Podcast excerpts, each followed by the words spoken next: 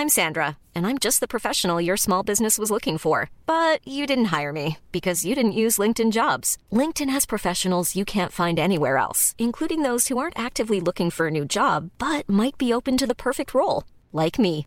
In a given month, over 70% of LinkedIn users don't visit other leading job sites. So if you're not looking on LinkedIn, you'll miss out on great candidates like Sandra. Start hiring professionals like a professional. Post your free job on linkedin.com/people today. C'est une icône du 21e siècle. Vous connaissez tous son visage, Bill Gates, fondateur de Microsoft. Well, good morning.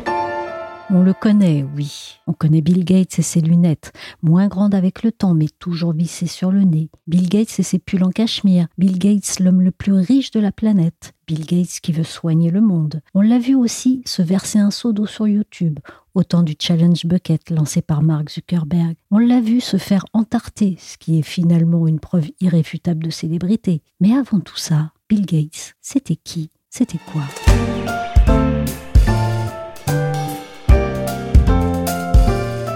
Je suis Michel Varnet, vous écoutez La Story, le podcast d'actualité des échos, et on va voir cela avec Yann Verdeau, qui a retracé ses jeunes années pour une série parue dans les échos. On dit que la valeur n'attend pas le nombre des années. J'ai demandé à Yann Verdeau si c'était le cas pour le futur patron visionnaire, si dès l'enfance, Bill Gates s'était révélé être un petit génie et comment il avait grandi. Je suis pas sûr qu'on puisse euh, employer à son sujet le, terme de génie. En tout cas, ce qui est euh, certain, c'est que c'était un petit garçon aux dispositions euh, tout à fait étonnantes, enfin, qui était doué pour tout un tas de choses. On le surnommait Trey parce que c'était William Henry III Gates, troisième du nom, fils de son père, William Henry, et de son grand-père qui s'appelait aussi William Henry. Donc là, on parle d'un Bill Gates qui a une petite dizaine d'années. C'était un élève euh, brillant, avec une mémoire assez prodigieuse. Euh, plus tard, euh, il se révélera capable, nous dit euh, sa professeure d'anglais, d'apprendre des monologues de trois pages en quelques dizaines de minutes une mémoire prodigieuse et puis euh, une curiosité euh, intellectuelle euh, dévorante. C'était un très gros lecteur. Il passait plus de temps le nez dans ses bouquins qu'à jouer avec ses copains. Il était un peu sauvage, un peu solitaire, et il dévorait tout ce qui lui tombait sous la main, que ce soit les 20 volumes de, l'encyclopédie américaine de référence ou les biographies d'hommes illustres, à commencer par Napoléon qu'il vénérait euh, étant jeune, à cet âge de 10-12 ans, puis un peu plus tard des romans de science-fiction, un goût qu'il partagera d'ailleurs avec euh, le fondateur de Microsoft, euh, Paul Allen. Il a eu une enfance choyée, mais assez cadrée. Son père était un avocat d'affaires aisé, bien introduit dans la bonne société de Seattle. Sa mère euh, avait renoncé à sa carrière d'enseignante pour s'occuper de ses trois enfants, parce que Bill Gates euh, a deux sœurs, Christy et Libby. Un environnement assez stimulant. Euh, sa mère les faisait jouer aux cartes et aux jeux de société pour leur, leur inculquer le goût de la gagne et de la compétition. Et sur Bill Gates, ça a pas mal marché, ça. Et un point important, c'était une, une famille de protestants, pratiquants, très très investi dans les associations locales, dans les associations caritatives locales. Et euh, eh bien, on sait que Bill Gates euh, fera plus que suivre l'exemple de ses parents en matière de, de philanthropie. Bill Gates, c'est quel genre de gamin? Et est-ce que c'est vraiment un gamin? Oui, c'est un gamin. Euh, donc là, on parle d'un enfant de, de 10-12 ans. C'est un enfant comme les autres enfants, si ce n'est qu'il a ce petit côté whiz kid, euh, c'est-à-dire enfant prodige. Il est euh, très très doué pour les, les, maths, par exemple, et ses dispositions intellectuelles se doublent chez lui quand même d'un fort caractère. On pourrait presque dire d'un sale caractère. C'est-à-dire c'est un enfant qui tient quand même pas mal tête à ses parents. Il y a une anecdote qui est euh, restée célèbre, elle est passée dans le légendaire familial. C'est l'anecdote euh, du verre d'eau. Donc là, on est en 67, 68, j'ai pas la date exacte en tête, mais donc Bill Gates a 12-13 ans et euh, son côté un peu insolent euh, un soir euh, autour de la table de famille fait sortir le, père de ses gonds. Son père était un géant qui mesurait près de 2 mètres, hein, donc ça devait être quelqu'un d'assez impressionnant. Il le fait sortir de ses gonds et le père lui, lui jette le contenu d'un verre d'eau au visage. Et Bill Gates, sans se démonter, lui répond du tac au tac, merci pour la douche.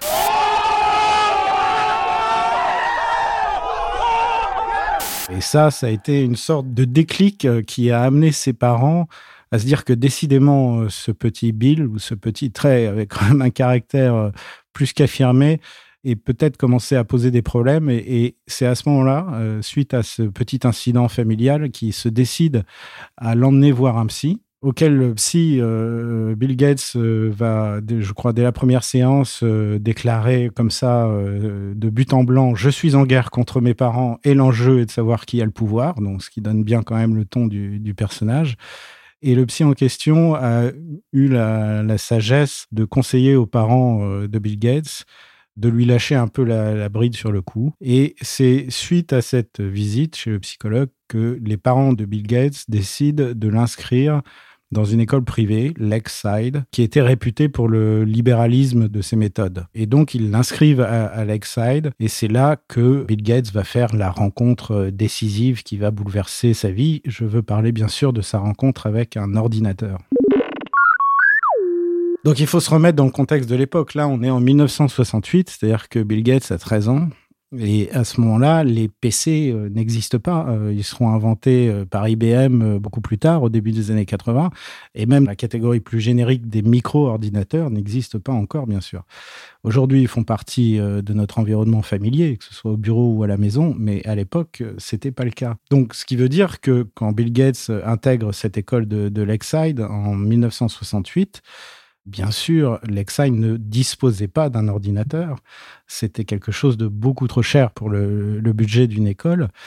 Mais néanmoins, il était possible d'initier les élèves à l'informatique simplement en se connectant à un ordinateur via un terminal et une ligne téléphonique. Et c'est cette décision qu'a prise la direction de l'école de Lakeside euh, pendant l'été 68, c'est-à-dire juste avant que Bill Gates n'y fasse sa rentrée en classe de quatrième ils avaient décidé d'initier les élèves au basique, c'est-à-dire euh, ce langage de programmation euh, très simple, simple, simple pour un langage de programmation informatique, qui avait été inventé quatre ans plus tôt justement pour démocratiser l'informatique. Mais encore fallait-il trouver un ordinateur auquel se connecter. Et là, le, directeur de l'école de Lakeside a chargé le club des mamans de dénicher euh, un ordinateur et le, club des mamans s'est mis euh, à la tâche et on a trouvé un. Seules quelques très grosses compagnies possédaient un ordinateur et c'était le cas à Seattle de General Electric qui disposait d'un PDP-10 fabriqué par euh, DEC, Digital Equipment. Et sur cet ordinateur, il était possible de louer du temps machine. Et donc, le club des mamans, des élèves de Lakeside, après avoir trouvé cet ordinateur, va vider la cagnotte du club, euh, c'était à peu près 3000 dollars, pour acheter du temps machine sur cet ordinateur. Et c'est comme ça que les élèves de Lakeside ont pu se familiariser, découvrir le basique et se familiariser avec le, basique. Et parmi ces élèves, il y avait évidemment Bill Gates. Et pour lui, euh, ça a été la révélation. Il a tout de suite été subjugué, euh, si vous voulez, par cette espèce de conversation euh, à distance avec une entité électronique située à plusieurs kilomètres de là.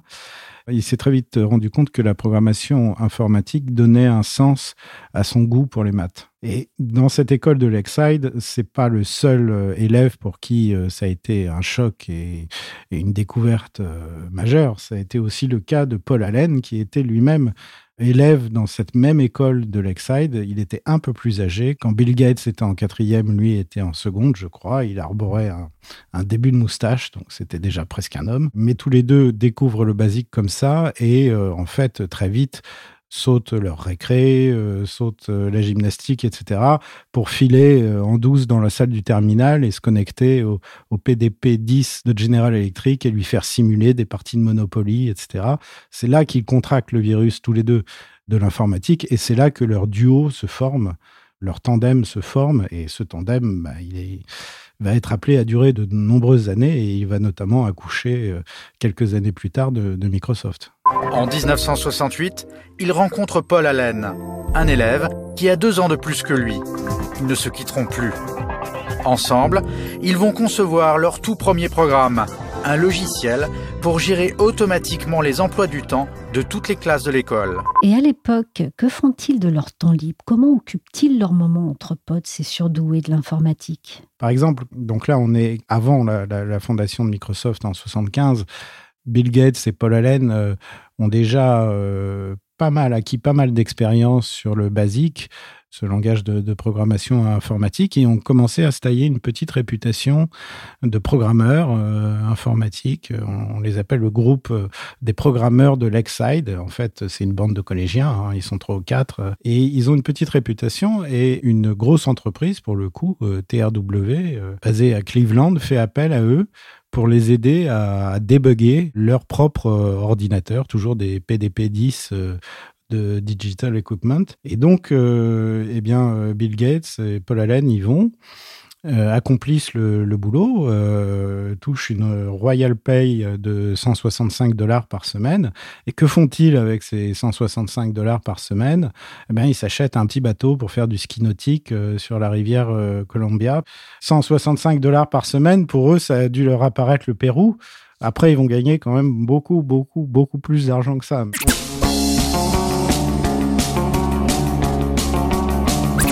Que les deux compères s'envolent pour Boston et se rapprochent un peu plus du destin entrepreneurial qui les attend bientôt, non? Effectivement, euh, Bill Gates va partir à Boston pour intégrer euh, l'université d'Harvard. Et de son côté, Paul Allen va aussi partir à Boston, mais lui euh, pour entrer comme programmeur chez Honeywell. Mais enfin, bon, les deux rejoignent la même région des États-Unis. Et Bill Gates entre à Harvard il se cherche encore à ce moment-là. Il, a déjà créé une première société avec euh, Paul Allen, sur une idée d'ailleurs de, Paul Allen, une société qui s'appelait Traft Haute Data, spécialisée dans les statistiques routières.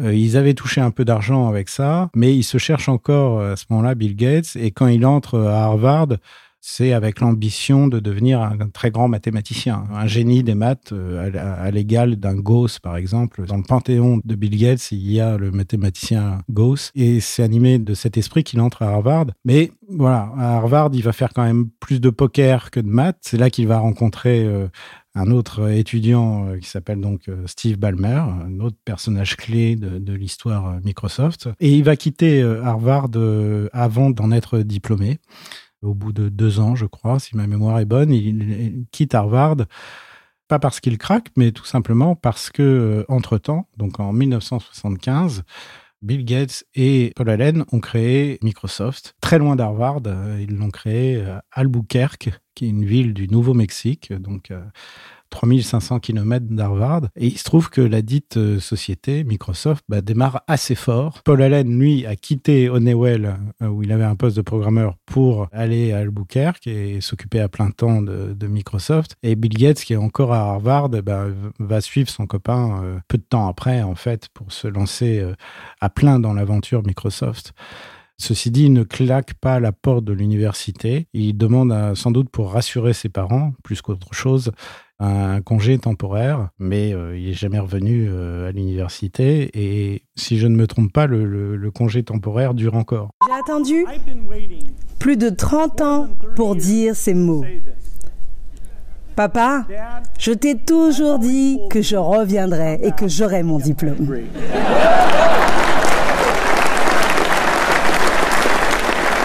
Je tiens à remercier Harvard pour cet honneur. Je changerai d'emploi l'an prochain et ce sera peut-être pas mal d'avoir un diplôme universitaire sur mon CV. Alors pourquoi Microsoft a été créé? Dans quelles circonstances? Est-ce qu'ils ont décidé de monter cette entreprise à Albuquerque au Mexique? Alors Microsoft a été créé dans une, euh, une optique euh, bien précise qui était de développer en langage basique euh, un programme qui ferait marcher le premier micro-ordinateur de l'histoire, une espèce d'antiquité qui s'appelait euh, l'Altaïr.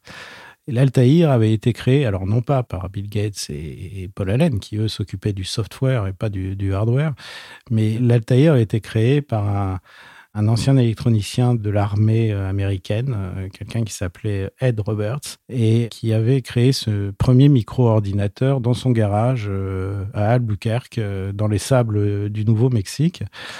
C'était une machine euh, qui était plutôt destinée euh, aux passionnés, quoi, ceux qu'on appelait à l'époque les hobbyistes, c'est-à-dire les passionnés d'informatique, parce qu'en gros, il fallait être euh, un nerd soi-même pour être capable de manipuler cette machine. Il faut imaginer une machine qui n'avait ni clavier ni écran, mais des espèces de commutateurs et de diodes lumineuses et il fallait manipuler les commutateurs pour faire entrer les données et puis après les diodes lumineuses euh, permettaient d'obtenir le, résultat. Donc autant dire que c'était quand même pas à la portée du premier venu.